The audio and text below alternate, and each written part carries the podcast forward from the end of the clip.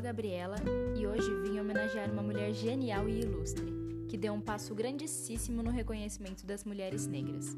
Muita gente não sabe, mas o primeiro livro de temática abolicionista brasileiro veio pelas mãos e genialidade de uma mulher, Maria Firmina dos Reis.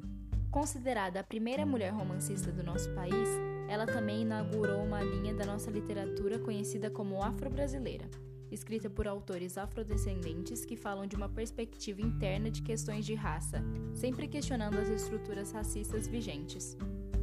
Mesquinho e humilde é este livro que vos apresento, leitor. Sei que passará entre o indiferentismo glacial de uns e o riso mofador de outros, e ainda assim dou a lume. Sei que pouco vale esse romance, porque é escrito por uma mulher e mulher brasileira, de educação acanhada e sem trato e a conversação dos homens ilustrados. Foi com essas palavras que Firmina apresentou seu primeiro romance, Úrsula, em 1859, assinado com o pseudônimo Uma Maranhense. As palavras que revelam a lucidez da escritora sobre sua condição social enquanto mulher e negra no século XIX ficaram registradas no prefácio do livro. A obra foi esquecida por muitos anos no porão de uma biblioteca pública no Maranhão. A presença da mulher negra na literatura brasileira sempre foi apresentada por escritores brancos com seus discursos bastante negativos. Quando são representadas por esses escritores, a maioria das vezes são explorados temas como sedução, beleza, resistência física, pois as qualidades que são apresentadas sempre estão ligadas ao corpo da mulher. Nunca é mencionado o que ela pensa ou o que deseja. A partir da década de 1970 foi que houve uma explosão da literatura que tinham mulheres como vanguardistas.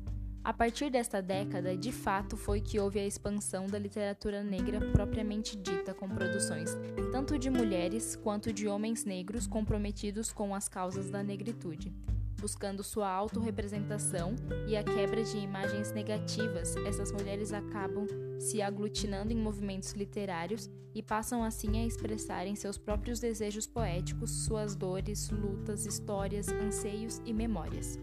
Com isso, aos poucos essas mulheres vão se apresentando por suas próprias mãos e rompem com os estereótipos literários que eram atribuídos a elas na história e tradição da literatura brasileira.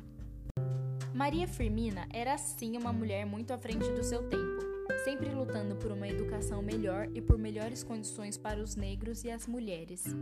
Maria Firmina morreu em 1917, aos 92 anos, na cidade de Guimarães. Teve em vida o privilégio de presenciar a abolição da escravatura e a proclamação da República.